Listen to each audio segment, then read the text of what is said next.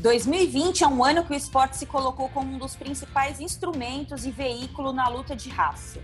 Ao todo, de todo esse complexo ano de pandemia, a gente não teve um mês que, de alguma forma, deixamos de ser apresentados a casos e discussões sociais como é o racismo muito presente, principalmente no ambiente do futebol, que é um ambiente bastante tóxico. No último domingo foi a vez de Gerson do Flamengo ouvir ofensas durante a vitória do rubro-negro sobre o Bahia por 4 a 3. No centro da denúncia tem dois importantes personagens: o jogador colombiano Índio Ramírez e o técnico Mano Menezes. Mano, por também não ter sido empático à denúncia, por minimizar as palavras de Gerson e ainda resumir a uma malandragem. Já Índio Ramírez, que foi o racista acusado por Gerson, passou quase em segundo plano diante da gravidade do assunto. Mano Menezes pediu demissão ou foi demitido do Bahia. Ainda não temos clareza sobre a situação. O jogador segue afastado para apuração dos fatos. Na mesma semana, vimos o vídeo do garoto Luiz Eduardo, de 11 anos, chorando ao relatar injúrias raciais durante uma partida de, de categoria de base em Caldas Novas. Ele ouviu ofensas do treinador adversário durante todo o jogo. A verdade é que Gerson hoje é a soma de vários Luiz Eduardos no Brasil e no mundo.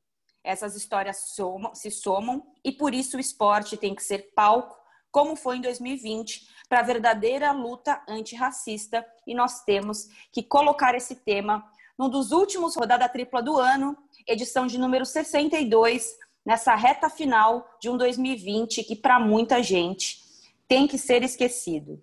Bárbara Coelho e Amanda Kestelman. Todo o nosso planejamento de falar sobre outras pautas, hoje a gente achou melhor deixar em segundo plano, porque a gente não pode deixar passar batido um assunto que cada vez mais é debatido, tem pé na porta, mas mesmo assim os racistas não se controlam, né? Eles não, não eles não se, se, não se situaram que isso não cabe mais, né? É, meninas, boa tarde, boa noite, bom dia. É, a gente está gravando na parte da tarde, né? É, esse tema ele causa indignação, ele causa embrulho no estômago, é, nunca é confortável, não é para ser, é muito desgastante, mas é o nosso compromisso e ainda, e ainda bem que é o nosso compromisso, né? Ah, no passado muito recente a gente ignorava esse tipo de pauta, a gente não dava a devida importância e estamos correndo atrás do tempo perdido. É, ontem foi um dia que, para mim, ficou muito claro que a reação do Mano Menezes é a reação da nossa sociedade para o tema. Eu acho que é isso. Quando alguém, alguém fala de racismo, quando alguém fala que sofreu algo parecido ou que sofreu uma injúria e que está extremamente machucado com algo que é criminoso, a reação da maioria, e se você não é maioria, me desculpa se você ficou ofendido com esse áudio, mas eu estou falando pela maioria, né? Não dá para a gente falar individualmente. É, ah, lá vem, tá se fazendo de vítima, mas que draminha. E o futebol a gente passa pano para tudo mesmo, então no futebol tem ainda mais espaço para esse tipo de comportamento. Que aconteceu ontem é revoltante, inadmissível. É, eu acompanhei o troca de passes com a nossa colega Karine Alves, foi um troca de passes que eu passei o programa inteiro mandando mensagem para ela. Força, estou aqui, estamos todas aqui. Desculpa por isso.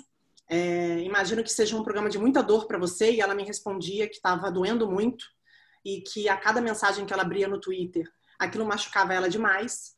E aquela dor chegou aqui, dentro de todos os meus privilégios, de entender que nós temos que fazer alguma coisa, como a gente já tem feito.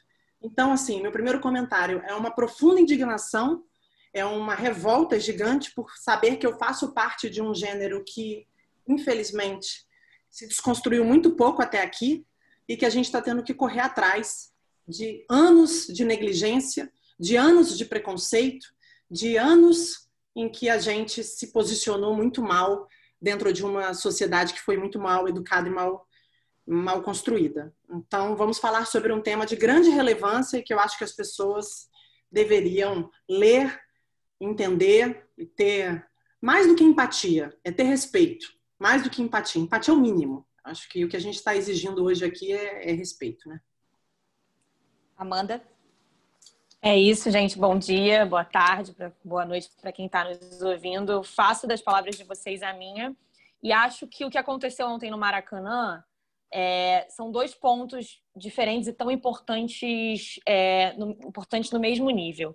É, o cala-boca negro que o Gerson relata, que é muito emblemático, cala-boca negro, né? Eu acho que é, não é meu lugar de fala, é só mesmo o quem está ali, quem escuta esse tipo de cala-boca, vai poder dizer é, o quanto isso fere, quanto isso machuca, quanto isso desestabiliza é, o emocional, o mental e, e, quanto isso é inaceitável. Isso é, é, é abaixo do, de qualquer coisa que a gente pode imaginar. Mas eu acho que a gente também precisa combater muito o, o A do Mano Menezes. Porque esse A ajudou e ajuda todos os dias a silenciar qualquer pessoa que sofre qualquer tipo de preconceito. Esse A é o A que desqualifica, que diz que não é bem assim, que você está entendendo errado, que você quer tirar proveito de alguma coisa. Esse A que a gente provavelmente numa CNTP de campeonato brasileiro ou de qualquer outro campeonato nem escutaria, porque o estádio estava vazio, isso permitiu a gente ouvir o que o Gerson ouviu em alto e bom som. Isso precisa ser combatido demais. As pessoas têm que ser ouvidas, têm que ser respeitadas. E a dor do Gerson não pode ser tratada como malandragem, como é, assim para mim o, o, a imagem do Mano Menezes e do banco ali do Bahia, enfim, tinha outras pessoas falando que a gente não conseguiu identificar, ela ela fere é, o coração de quem está assistindo, porque você vê um Gerson completamente magoado, é, de uma forma que, como jogador, é, é incomum você ver o Gerson tão irritado daquela forma e eu vi de, um, de uma pessoa ali que ele estava tentando usar de malandragem. Então, acho que isso tem que ser muito combatido e a gente precisa discutir isso, porque nem sempre a gente vai conseguir ouvir, gente. Nem sempre o microfone vai estar ali do lado sem nenhum torcedor gritando em volta. Então, acho que a gente precisa discutir muito isso. Tem um ponto importante nisso, é, que a gente vai debater também, é que, para mim, o, o Índio Ramírez está ficando quase esquecido nessa história porque tá muito confortável para todo mundo bater no Mano Menezes, porque ele é o personagem ali, né? Ele é, é, é o ex-técnico do Flamengo, é o ex-técnico que deixou o Flamengo da forma como ele deixou. É, ele é um cara que tem um 2020 péssimo. Eu trabalhei num jogo do Fluminense com o Bahia no Maracanã, em que ele subiu muito o tom e, e saiu do, do, da proporção normal, assim, do, do mínimo do aceitável. É, e no começo a gente achou até meio engraçado, assim, ah, é o estilo do Mano, e depois no final do jogo ficou realmente muito feio, assim, expôs muito o 2020 muito ruim do Mano Menezes.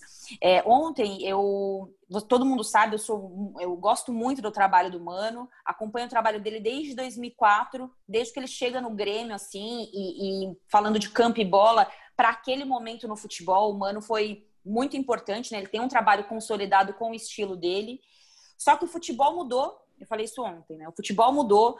O futebol mudou taticamente, tecnicamente, socialmente, e o Mano Menezes não acompanhou a mudança. A saída dele no Cruzeiro, é, a forma como foi, né? Não estou falando pelo rebaixamento, porque eu acho que ele é um dos menos culpados em relação ao rebaixamento do Cruzeiro, mas ele não conseguiu retomar bem no Palmeiras, ele não conseguiu voltar bem para o Bahia e foi um ano de escolhas que expôs muito o que é humano, né? Longe de mim querer julgar caráter, porque eu acho que isso não é o que está em, em, jogo agora. A questão é: nós temos dois personagens centrais nessa história. A pessoa que chama, que, que ofende o, o Gerson, né? Hoje eu até conversando com o Marcos Luca do, do Valentim do Ubuntu, é, ele estava me explicando a diferença entre injúria e racismo, né? injúria é quando diz respeito ao individual e o racismo é quando diz respeito ao coletivo, né? Quando você fala, ah, é, aqueles negros são isso, ou, e a injúria é isso, né? O negro individualmente falando. E o índio Ramírez, né? O humano é o cara que passou o pano e não absorveu o que estava acontecendo naquele contexto. E o índio Ramírez foi o cara que foi extremamente racista de acordo com a denúncia do Gerson. E aí vale sempre para mim a voz do, da vítima, né? É, nessa história de ter que provar alguma coisa, o Gerson é um jogador extremamente discreto, ele quase não dá entrevista, ele é zero midiático, ele é o que menos precisaria do que o Mano relatou depois na entrevista coletiva que eu ouvi inteira hoje de manhã, que ele achou, segundo o Mano Menezes, que o Gerson estava promovendo aquilo, porque naquele momento o Bahia estava bem no jogo, e ele quis, de certa forma, é, desestabilizar o bom momento do Bahia. Qualquer jogador, eu não estou falando de, de falar sobre racismo ou não, qualquer jogador poderia fazer isso. O Gerson não. Porque não é o perfil do Gerson esse tipo de comportamento. Ele é bola, ele responde sempre na bola. Tava comendo a bola foi, ontem, especificamente ontem ele comeu foi a bola. no caso dele com o Daniel é. Alves, né? Foi um duelo tão honesto entre os dois, em que ele sofreu muito contra o Daniel Pegado. Alves. Ele sofreu muito, é. mas ele foi leal e foi na bola. Então, acho que são dois personagens que a gente tem que é, discutir. O Mano, é claro que ele fica bem mais evidente, mas a gente não pode perder de vista o racista, né? Que é a pessoa que é acusada pelo Gerson. E que é um jogador que, até o momento, segundo a nota do Bahia, ele está afastado para que eles apurem a, a, história. Espero que não seja um vou esperar abaixar a, bola, o, o, calor da emoção e vamos reintegrá-lo ao time, né? Porque o Bahia é um time que tem todas essas discussões sociais aí. Enfim, é, para a gente começar aqui rapidamente, a Babi falou sobre o troca de passes de domingo, né? Sobre a, a Karine Alves que estava apresentando o nosso o troca de passes. E quando eu estava pensando sobre esse tema, muito mais do que a gente falar se é o que é racismo, explicar, porque não é de fato o nosso lugar de fala, a gente tem que incorporar essa voz. Eu fiquei pensando muito sobre como as coisas foram mudando durante esse ano, como o esporte serviu de, é, de, de instrumento né, para a luta racial. A gente já falou isso aqui durante toda a temporada 2020 do Rodada Tripla. É, a gente já falou de NBA, da Fórmula 1 com o Lewis Hamilton, a gente fa falou de, de Naomi, de vários personagens. Mas no caso do futebol, nas duas últimas semanas ficou muito evidente, né, gente? A gente teve a situação acontecendo entre Paris Saint-Germain e Istambul Basaksehir, com os jogadores saindo de campo num jogo de Liga dos Campeões. É, a gente viu o caso do garoto Luiz Eduardo essa semana e a gente viu o caso do Gerson. Então, eu imagino que para as pessoas negras que estão toda hora tendo que falar como é que você se sente vendo uma injúria racial, como é que você se sente com o racismo. As pessoas negras parecem, pelo que eu converso, estava conversando com o Marcos, e a gente vai ouvi-lo daqui a pouco, é, elas só são questionadas como elas se sentem em relação ao racismo, sendo que elas estão aí para falar de ciência, de medicina, de esporte, de direito, de economia, de tudo. E eu queria muito o depoimento da nossa Karine Alves, ela tá me enrolando, não me mandou o áudio, só que de manhã, quando eu estava conversando com ela, ela me mandou um áudio, ela tinha acabado de acordar, falando sobre como foi o programa, não foi um áudio para rodada tripla, amiga, me desculpe, mas eu vou colocar no ar para a gente entender um pouco o seu sentimento ali na apuração, porque ela estava no ar com troca de passos enquanto o jogo estava acontecendo, e como ela levou esse contexto para dentro do programa. Foi um programa tenso, cansativo.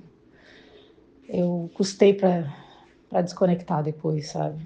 Eu custei para baixar minha adrenalina. Eu, foi, eu não aguento mais, sabe? Falar. A gente tem que repetir, quase desenhar e as pessoas não entenderem. Mas a gente está fazendo nosso papel, que é falar mesmo, noticiar, se posicionar. E foi foi um trabalho árduo, né? porque o programa estava numa toada, né? no início, tranquilo, leve, depois a gente enrolou aquela hora lá para chegar o pós-jogo do Flamengo, aí quando chega o pós-jogo do Flamengo, acontece tudo aquilo, e, e, eu não tinha conseguido ver o jogo, né? Porque eu estava no ar. Foi bem difícil, foi bem difícil, mas a gente conseguiu fazer o nosso papel de jornalista, né? Foi um relato muito verdadeiro Babi, você na condição de apresentadora, você estava acompanhando ontem um troca de passes, é, independentemente da gente falar da questão do racismo é, nesse momento, que não é o nosso lugar de fala, mas como apresentadora, como você viu ali? Porque é uma coisa muito rápida, né? A Karine não estava vendo o jogo, ela estava no ar na hora, ela vai ter que se manifestar é, socialmente, jornalisticamente, tem uma questão da apuração da produção do programa, e aí entra o papel dela como mulher negra de controlar ali, porque são vários homens que ela está controlando ali, né? Várias pessoas, na verdade, de vários, com várias leituras do, da situação. Como é que você viu é, ali no centro do, do. no calor das emoções do trabalho da nossa colega Karine Alves? Eu mandava mensagem para ela, Ana, falando: você está muito bem, você está muito. Eu estou muito orgulhosa. Que bom, é, você é especial, você é muito talentosa, porque não por ontem, por todos os dias. É, e você abre falando isso, que as pessoas acabam setorizando e, e levam essas discussões para as pessoas negras como se elas tivessem que responder só sobre isso. E a Karine hoje ocupa um espaço muito importante pelo talento dela E ontem eu vi nela uma coisa que eu admiro muito na Karine, que ela, o tempo todo, ela deixou muito claro o quanto era constrangedor para ela, porque o preconceituoso, o racista e a pessoa que não leva essa causa como uma questão importante para a gente discutir, se quer ler sobre o assunto, se quer se interessa, ela banaliza, né? Ela não sente essa dor e ela ignora. Então, ela foi cobrada durante o programa para falar sobre o jogo. E ela falava assim, gente, eu tô aqui muito chateada porque vocês acham que eu tô afim de falar sobre isso. Eu quero chegar aqui um dia e isso nunca mais ser tema. Só que eu tenho uma responsabilidade social muito importante aqui, que é a minha voz, que é o lugar de fala que é meu, e eu vou me pronunciar. E nós vamos falar sobre o tema, sim. E aquilo que você falou, ela não estava vendo o jogo. As pessoas que estavam ali no troca, né, a sua maioria não viu o jogo. Então foi ela, no calor da emoção, diante de um programa que é difícil demais de fazer, vocês já fizeram troca, vocês sabem que é, tem que estar atento ao jogo, tem que estar atento a tudo, diante de uma situação extremamente constrangedora e ainda tendo que passar por esse preconceito covarde que é o da internet. De receber mensagens durante o programa como se ela tivesse ali adorando aquele cenário e tendo que falar sobre ele. É um desafio, assim, eu passei por alguns em outra prateleira, tá, gente? Jamais vou misturar os assuntos. Onde a gente é surpreendido, onde as pessoas esperam da gente conteúdo, jogo de cintura, cabeça fria. Resiliência. Resiliência, não é fácil. Não é fácil porque a gente desenvolve um papel ali que ele é, é o de contornar, é, é, o de fazer com que as coisas aconteçam, mas a nossa emoção ela não pode ser negligenciada, principalmente a emoção da Karine. Então, o áudio dela é, me lembra muito a minha fala com ela ontem à noite, a gente se falou também, e eu admiro muito o trabalho da Karine e sei o quão desafiador foi para a noite dela ontem, a noite de trabalho, e nós estamos aqui falando sobre o tema justamente para as noites de ontem se tornarem cada vez menos frequentes. Acho que é... Ô, ô Amanda, é... eu falo sempre que se tirar a palavra polêmica e pressão do vocabulário da maioria dos jornalistas esportivos, a gente fica sem assunto, né? A gente fica sem argumento. Sim. Primeiro que racismo não é polêmica, é, né? É crime. É, é crime. crime. É. E aí eu faço um momento ombudsman, eu acho que serve para o jornalista e para o ex-jogador. Quando a gente vai se preparar para os jogos, é, a gente tem que levar para a nossa preparação não só o nosso conteúdo técnico e tático e informativo, mas a gente tem que levar cada vez mais um contexto social. Para quando esse tipo de coisa acontece, ofensas homofóbicas, misoginia, machismo, racismo. Eu não estou comparando uma coisa com a outra, mas estou falando sobre aspectos sociais além do campo e bola. A gente ter argumentos para rebater na hora. Eu lembro sempre não. de uma entrevista da nossa Gabriela Moreira, ela ainda estava na ESPN. Ela foi fazer um, um Povo Fala na porta do Allianz Parque com o um torcedor do Palmeiras, né? Era um clássico Palmeiras e São Paulo. E o torcedor falar ah, alguma coisa do tipo, ah, é, vamos matar esses Bambi, ou vamos pegar esses Bambi, alguma coisa assim. E a Gabi, na hora, re responde para ele: garoto, com essa idade, esse tipo de argumento não cabe mais. E é muito difícil você ter muitas Gabrielas Moreiras por aí. E eu não estou falando só do nosso ponto de vista como mulher, mas do, do homem também, do ex-jogador também. De não ficar só, ah, tem que ver se é isso mesmo, hein? Tem que ver se não é polêmica. Como é que você vê, Amanda, é, acompanhando jogos, como você acompanha, é, jornalista também, a preparação, que pé para você que tá a nossa preparação como profissional do esporte para lidar com esse tipo de situação? A gente vê, Ana, que muitas vezes acontece de faltar palavras diante da situação e não pode faltar as, palavras. Faltar conhecimento são... no caso, né? É, é, que se usa muito. Ah, me falta palavras para falar sobre isso. Não, não pode faltar palavras para falar sobre certas coisas. Certas coisas as palavras têm que vir automaticamente, não tem muito como sair do, do óbvio que é isso é crime. Eu acho que o que aconteceu ontem no Maracanã e o que aconteceu é, na outra semana lá no estádio do Paris Saint-Germain, o que aconteceu com o menino em Goiás, o que aconteceu ao longo do ano, teve o caso do Zenit esse ano, teve um caso do Porto, se a gente for lembrar, foi um ano muito marcante mesmo nesse sentido. Isso não tem que faltar palavras, tem que lembrar que isso é crime. Eu acho que a gente tem que colocar essa discussão no lugar onde ela merece, que é o contexto social e o contexto é da justiça mesmo. A gente não pode mais, a gente usa muito esse termo que está na moda, né, na, na, internet, passar o pano. O passar o pano entrou na moda, mas o passar o pano não é tem que ver isso daí, tem que ouvir o outro lado. Não, cara, e nisso acho que a gente tem que ressaltar, no, no decorrer do programa, que o Bahia foi muito rápido, né? O Bahia, enfim, provavelmente vai ouvir o atleta, o acusado de racismo, né? Enfim, tem que ouvir, porque é um contratado do clube, mas foi muito rápido em, em, em ser claro e dizer que nesse caso não tem discussão. A palavra de quem é vítima é, é, a palavra que tem que prevalecer. A palavra do Gerson não tem que ser questionada por ninguém. Pelo, pelo juiz, pelo mano, pelo jornalista, pelo Bahia, por ninguém. Então, acho que a gente tem que, como na nossa autocrítica, parar de faltar palavras, parar de não querer se comprometer.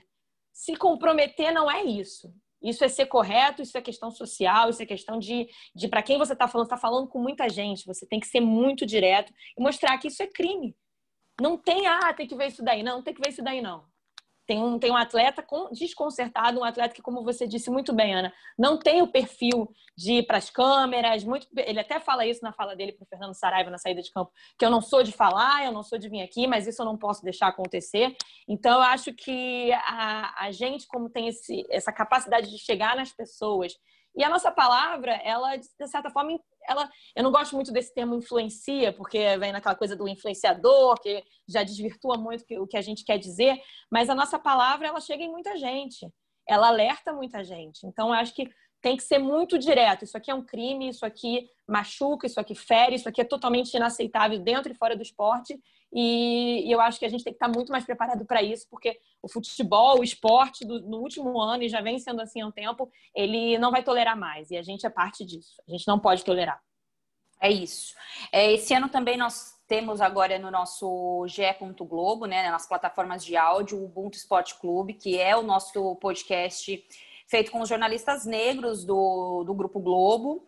É, todos eles são especialistas em algum esporte, né? O, o, Pedro Moreno é muito ligado à Fórmula 1, NBA, futebol, a Rafa, a Rafa Serafim é do futebol, o Marco muito de luta, também do futebol. Todos eles são especialistas em alguma coisa do esporte e eles discutem a presença do negro dentro do esporte. Então, eu acho que é um acho não, né? Eles falam muito sobre ser um espaço importante que eles conquistaram dentro do Grupo Globo nesse ano e na mídia como um todo. A gente tem a Eliane Alves Cruz, que nós vamos ouvi-la também daqui a pouco dentro do Rodada Tripla, que tem uma coluna brilhante no UOL. É, a gente tem o Marcelo Carvalho com o Observatório da Discriminação Racial no Futebol, que é um trabalho de anos e que contribui demais para que a gente avance nesse processo e tenha pessoas que falem sobre é, todos os tipos de assuntos sem minimizar e realmente levando em consideração a voz do negro. E a gente escuta um pouco também do Marcos agora, o Marcos Luca Valentim, né, do nosso Ubuntu, sobre esse espaço que é importante que a gente escute, claro, as pessoas negras, mas não só sobre racismo, né? Elas estão aí, é, elas fazem parte do nosso contexto. A gente é que fica reduzindo as pessoas ao que a gente quer ouvir apenas delas. Vamos ouvir o Marcos. Na verdade, é importante ter pessoas pretas falando de tudo, porque essas pessoas existem, só que elas não estão nesses espaços, nesses acessos, né?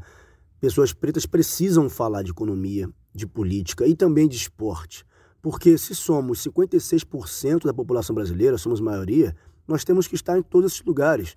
Não dá mais para em 2020, quase 2021, é, televisão, rádio, podcast, internet, só ter pessoas brancas falando sobre vários assuntos. Não dá. Nós somos a maioria, nós precisamos estar nesses lugares porque nós temos voz. É romper com essa ideia de que ah, vamos dar voz para pessoas negras. A gente não precisa que nos deem voz. Né? Até uma visão colonial sobre isso, como se alguém tivesse que permitir que nós pudéssemos falar. Não, nós temos voz. Nós precisamos é ser ouvidos. Que as plataformas de acesso nos sejam dadas para que as nossas vozes sejam amplificadas. Então, quando a gente fala de pessoas pretas agora, nesse ano tão importante para o debate racial, falando de esporte, falando do trabalho do Ubuntu, é isso. Né? Tem um agravante no esporte ainda, porque os principais nomes, os maiores nomes da história, são pessoas pretas. Né? Simone Biles, Serena Williams, Usain Bolt, Michael Jordan, Pelé, Tiger Woods, Muhammad Ali, Lewis Hamilton. Então, como é que pessoa preta não vai falar sobre isso, né? É, mais uma vez, um espaço que a gente tem que ocupar. Então, acredito que a gente não pode mais dar um passo atrás quanto a isso, né? A gente é maioria em todos os espaços, como eu disse, na, no, na sociedade, e precisamos sim falar sobre tudo, porque a gente existe. A gente existe. Não dá para que em 2020 finja que não. E coloque só uma pessoa ou outra preta para falar de certo assunto, tratar como apenas especialista em racismo. Especialista em racismo é quem produz o racismo e não a pessoa preta. É isso, né, gente? É, é isso. Não que depois falar, disso, vamos, né? vamos encerrar o podcast agora, acabou. Especialista em racismo é quem é racista. Exato.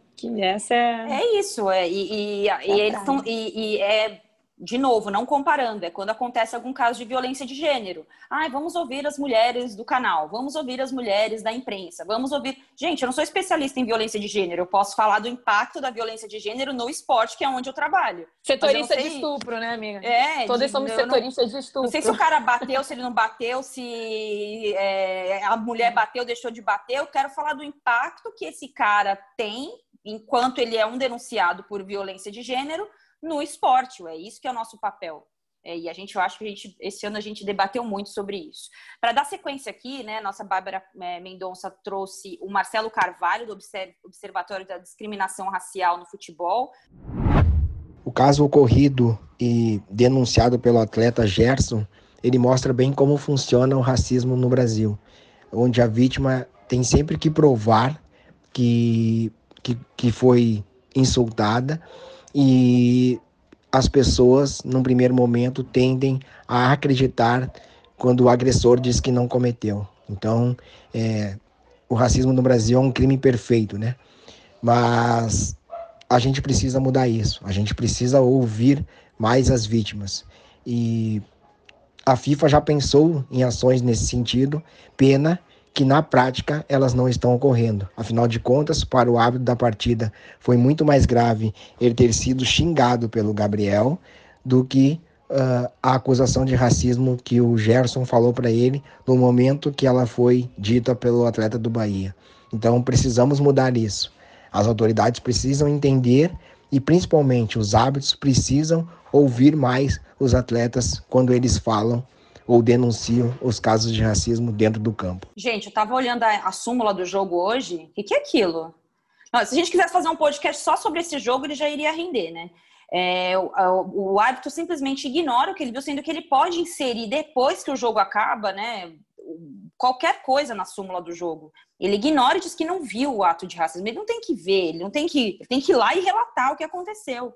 Porque aí as imagens vão mostrar o, o a denúncia fala por si só. É, Bárbara, a arbitragem no Brasil esse ano está complicada, né? Agora eles também fecham os ouvidos e os olhos para o óbvio também, né? Não sei o quanto eles não querem se comprometer, eu não sei o quanto eles negligenciam. Eu, eu, eu sinceramente, aquela visão romântica da vida, ela é uma visão minha que acaba fazendo com que eu não tenha o olhar correto para os acontecimentos. E, e, o fato da súmula, eu também vi a súmula, eu achei inacreditável, porque assim, o mínimo que você tem que fazer como profissional, árbitro de futebol, naquele momento, naquela súmula, é relatar o que aconteceu. Ninguém está pedindo para ele fazer mais do que isso. Ele não faz o trabalho dele. Não estamos aqui pedindo nenhum favor. Isso que me assusta. Parece que é um favor. Parece que discutir sobre esse tema é uma questão para algumas pessoas. Ah, porque tem que fazer, porque tem. Não, não é porque tem que fazer, porque tem que acontecer ou não.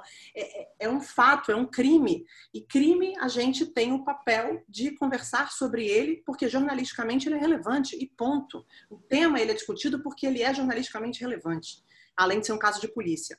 Eu queria trazer uma, um momento meu em relação ao tema que passa pela Rafa Serafim. A Rafa é uma grande amiga de muitos anos, é uma menina que já me acompanha, a gente se acompanha, né? Ela me acompanha, a gente se acompanha muito, a gente fala de futebol pra caramba, assim como nós aqui, né? Uma grande amiga. E recentemente, tem uns meses que eu pedi para ela me ajudar. Eu falei, Rafa, eu tô um pouco perdida e eu acho que eu preciso muito melhorar. Acho que talvez eu ache que eu estou num momento, acho que eu vivo um processo de desconstrução inferior ao que eu gostaria de viver. Me ajuda. Ela me passou uma lista de livros e de filmes, eu li tudo, eu vi tudo. E algumas coisas que eu escrevo sobre o tema, eu mostro para Rafa e vejo o que a Rafa acha. Várias vezes ela me corrige, várias vezes ela mostra um ponto de vista. E por que, que eu estou falando isso? Porque essa coisa do lugar de fala, vamos ouvir, as pessoas elas não estão preparadas para ouvir, elas não querem ouvir. A gente tem uma opinião muito pronta sobre as coisas e sobre os assuntos e dificilmente a gente está aberto à discussão. Isso foi um ponto que a Karine falou no programa ontem. Ela falou, gente, do que, que adianta também eu ficar respondendo essas pessoas que não estão abertas à discussão? O que está aberto à discussão? Está aberto à discussão não é você relatar para mim, sei lá, Ana, um caso de machismo e eu virar para você, ah, mas eu acho que você está exagerando. Porque isso, para mim, é o fato de você ter uma opinião formada sobre isso e você não estar aberto à discussão. E o que me indigna e o que me deixa triste, chateada e com embrulho no estômago é saber que a gente está passando hoje pelo tema, mas que grande parte das pessoas vai falar sobre ele, porque está no dia, as coisas estão acontecendo, mas poucas estão abertas à discussão. E o que eu gostaria de propor é que a gente se abrisse para discussão. E quando eu falo em abrir para discussão, é ler sobre, é ver filmes sobre, é conversar com pessoas que possam contribuir. Eu peço ajuda, Rafa. Eu falo, Rafa, eu quero que ser uma pessoa melhor, quero ser uma amiga melhor, eu quero ser uma profissional melhor, eu quero ser uma mulher melhor, eu quero construir uma sociedade melhor. Você pode me ajudar? A gente pode caminhar juntas, não só nisso, porque a gente já é amiga, você já me ajuda em tantas outras coisas. E a Rafa me alertou para tanta coisa que eu não estava aberta antes a ouvir. E eu reconheço isso com muita tranquilidade, porque eu sou humana, eu erro e eu também fui mal educada nesse meu processo de vida e na sociedade, dentro das minhas branquitude, dentro da, dos meus privilégios. Então, assim, vamos, a gente precisa abrir, a gente precisa entender o nosso papel dentro disso tudo. E ontem, para mim, o árbitro, ele deixou de cumprir o papel dele como profissional da arbitragem. E o que eu lamento muito eu classifico esse árbitro como um árbitro que precisa muito aí passar pela sua reciclagem, entender o papel dele dentro de campo, porque o papel dele dentro de campo ontem não foi cumprido nessa súmula. Começar pela expulsão do Gabriel, né? Peraí, ah. só um detalhe antes pra gente, no, no, é, por causa do tempo também que você tem que ir embora, né? É, antes ah, de é, você completar, isso. só para Para acrescentar, a gente vai ouvir daqui a pouco ainda um, um pouquinho mais do, do Marcelo.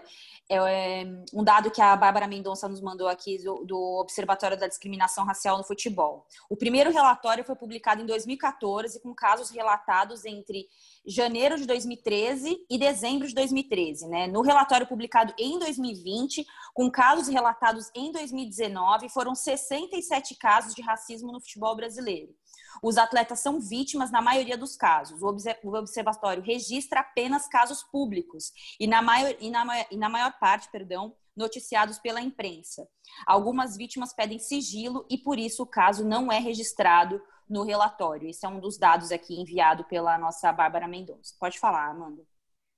É isso, dados bem interessantes, acho que é bem alarmantes e interessantes que a gente tem que guardar, que a Bárbara Mendonça pegou para a gente. Mas isso que a Babi Coelho falou, eu acho que é, é eu estava refletindo hoje, vindo para cá, para a TV, mais cedo, que é qual é a posição de cada um de nós quando nós nos deparamos na nossa vida, no nosso ambiente de trabalho, nas ruas, com Ramires ou com situações como a, a do Mano Menezes, como gente, ou com, indo para a semana retrasada, falas como a do técnico Jorge Jesus, que também precisam ser lembradas e lamentadas aqui, porque, enfim, tudo tudo está dentro do mesmo contexto. Como a gente lida? Qual é a nossa reação quando alguém vem falar para a gente, olha, isso aconteceu comigo? O quanto a gente dá voz, o quanto a gente escuta. Acho que todo mundo que está hoje é, incomodado, se posicionando, tem que refletir. Quando chega até mim, como eu me posiciono?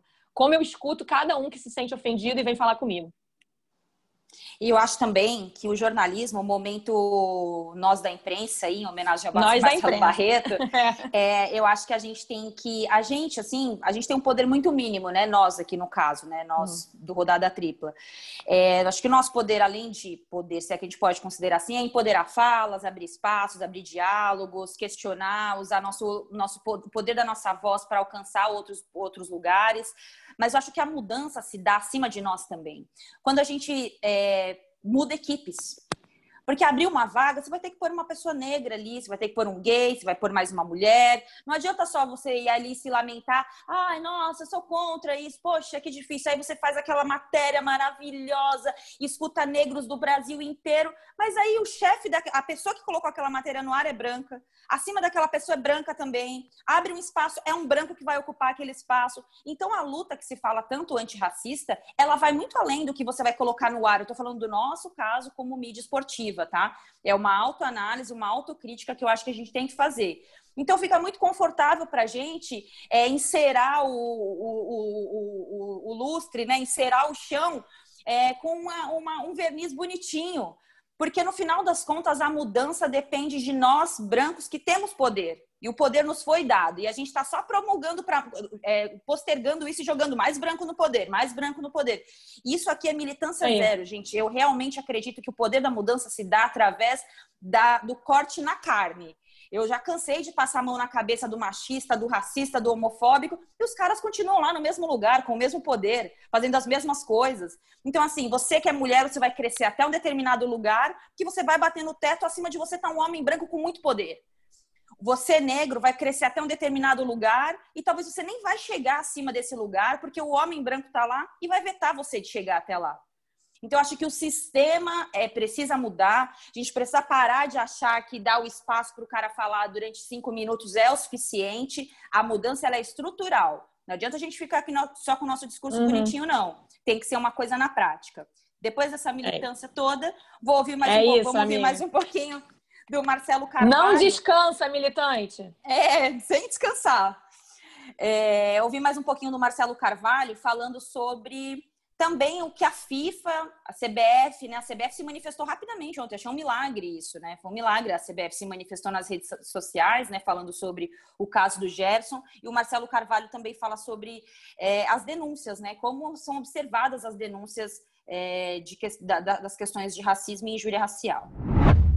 Importante frisar que quando a gente fala de denúncias de casos de racismo no futebol brasileiro, nós estamos falando de casos divulgados pela mídia esportiva. Importante também frisar que quando nós falamos de racismo no futebol brasileiro, nós estamos trabalhando sobre a ótica da justiça desportiva, que trata casos como discriminação por conta da raça e cor. Não faz análise quanto à questão se eles são injúria racial ou se são racismo. Então, nós do Observatório tratamos os casos como casos de racismo no futebol brasileiro e possivelmente, né, com certeza a gente pode assegurar que esses casos são um recorte, porque os casos devem ser muito maiores, a gente tem uma sub, subnotificação muito grande, mas infelizmente nós precisamos, até por, por questões jurídicas, trabalhar com casos que temos fontes. Que coisa, né, gente? Até a denúncia é desautorizada, né? Isso é muito chocante.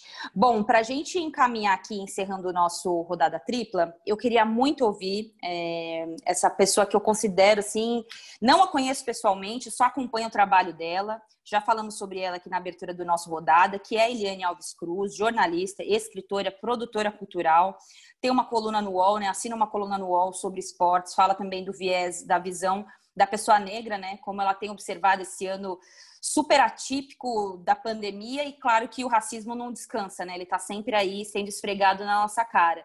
E eu questionei a Eliane sobre é, a união que eu faço do caso do Luiz Eduardo, do garoto que eu fiquei extremamente é, triste, assim, vendo, né? É, é uma situação muito triste, porque é uma criança de 11 anos e eu faço uma relação com o caso do Gerson, né? Eu acho que para a gente ver o que o Gerson, que é o jogador do Flamengo, campeão da Libertadores, é, sofrendo o que ele sofreu, é, eu acho que a gente passou por muitos Luiz Eduardos durante a história. E eu perguntei para ela se ela acha que essas histórias se cruzam. Vamos ouvir aqui a Eliane Alves Cruz falando sobre o tema. Olá, eu sou a Eliana Alves Cruz, escrevo o, a coluna do UOL, né? Uma coluna no UOL as todas as terças-feiras. E, inclusive, minha coluna amanhã será sobre esses recentes casos, mais casos nesse ano tão emblemático de 2020 com relação a toda essa luta antirracista. Eu vi, e eu coloquei isso no texto que vai ao ar amanhã, é, muitas coisas em comum com esses casos recentes, né? Eu vejo que é um efeito cascata, ou seja, todo o racismo tolerado durante décadas pelos nossos ídolos, pelas nossas maiores estrelas esportivas nos campos, uh, nas arquibancadas, isso degenerou numa situação de uma normalização dessa situação. É, que vai repercutindo nas camadas da, até a base, né? Vai descendo num efeito cascata e essa situação deságua nas lágrimas do menino Luiz Eduardo. Por que aconteceu isso com Luiz Eduardo? Aconteceu isso com ele porque é normal, porque é do calor do jogo, porque é brincadeira, porque, porque, porque. É... Agora, nessa terceira década do século XXI, é... as pessoas resolveram democratizar o incômodo, o que é muito bom, né? O que antes incomodava apenas uma parcela da população, agora incomoda todo mundo. Se isso não é por bem, é por mal, porque as pessoas estão verbalizando o seu incômodo e, com isso, tirando desse lugar de conforto essas pessoas que têm o seu racismo tão naturalizado que acham que podem escrever uma nota repudiando o racismo, escrevendo a palavra denegrir e ainda escrevendo errado, né? É, elas acham que podem opinar sobre esse assunto em profundidade sem nunca ter nem pensado a respeito e sem nunca ter passado por nenhuma situação sequer semelhante, como o caso do técnico é, Jorge Jesus, que resolveu opinar né, sobre a questão racial. É, enfim, são muitas situações que se entrecruzam, é, são muitas opressões engolidas ao longo de muitas décadas e que agora a sociedade está recebendo isso como um dejeto, né? como algo, um despejo de um lixo que vinha se acumulando debaixo de um tapete que agora é impossível esconder. Isso é bom porque aí sim a gente promove a mudança das coisas, aí sim a gente realmente encara o problema de frente e começa a mudar as instituições, começa a mudar o pensamento das torcidas, começa e começa a doer no bolso também, né? Porque qual patrocinador que quer ter sua imagem vinculada a instituições que não têm uma atitude enérgica contra o racismo. Então a gente podia ficar aqui muitas e muitas horas falando sobre isso, mas para começar acho que é isso aí. Maravilhosa, né, gente? Eu sou muito fã da Eliane, falei isso para ela, repito sempre. É, eu acho que é um tipo de debate que a gente tem que ter. Quando a Bárbara fala da Rafa Serafim, eu brinco que a Rafa Serafim é a Eliane Alves Cruz de ontem, assim, né? Porque elas têm uma diferença de idade. E eu acho que é isso. A Eliane é uma pessoa que eu aprendo muito com ela também. Eu vejo sempre as pessoas. É, eu lembro que na época do Big Brother muito, ficou muito enérgico essa questão da luta racial, por conta do Babu, por conta da Thelma. Eu lembro que muitas pessoas negras se fechavam muito para a questão do debate. Eu nem questiono, porque é a dor delas. Elas sabem o que nós brancos fizemos para que elas ficassem desse jeito, né? E a Eliane era uma pessoa que estava aberta para o diálogo, é, que estava ali para conversa. E eu acho que faz um pouco parte também do nosso processo, cada um se identifica da forma como pode. E eu acho que ela resume bem aí, né, gente? Ela cita vários casos, lembra do caso do Jorge Jesus, como já disse Amanda. É, ela fala do, sobre essa democratização da, do incômodo. E que bom que a gente está incomodado e estamos discutindo incômodo, né? O que não dá mais é, para calar a boca negro e para jogar para debaixo do tapete, né? Considerações finais, Bárbara Coelho. Meninas, feliz ano novo. É uma pena que o último rodada tripla do ano é, tenha nos forçado né, é, a falar sobre esse tema, porque o tema ele é relevante, ele é jornalístico, mas ele aconteceu. Eu lamento pelo fato dele ter acontecido e a gente hoje fechar o ano assim mas eu acho que mais importante do que lamentar tudo que aconteceu é entender que existe uma história sendo construída, um caminho sendo trilhado, muito diferente do que a gente gostaria que fosse, mas está acontecendo.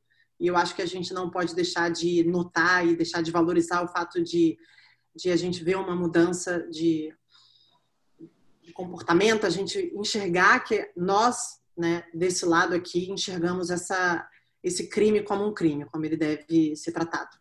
Um beijo para vocês, feliz ano novo. Sinto muitas saudades e eu espero 2021.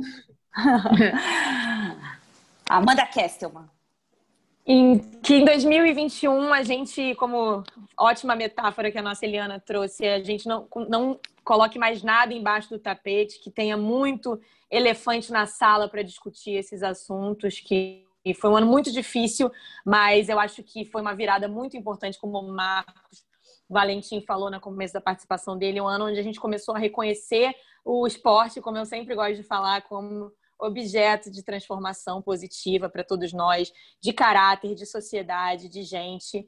E a gente sabe que semana que vem, quando o ano virar, não vai estar tá tudo resolvido, infelizmente, né? Depois que, que bater meia-noite, a gente não vai estar tá ainda livre dos problemas que esse ano trouxe, mas que a nossa energia esteja conectada em dias melhores que, que eu acredito que vão vir, com paciência, calma, resiliência, muita resiliência, gente.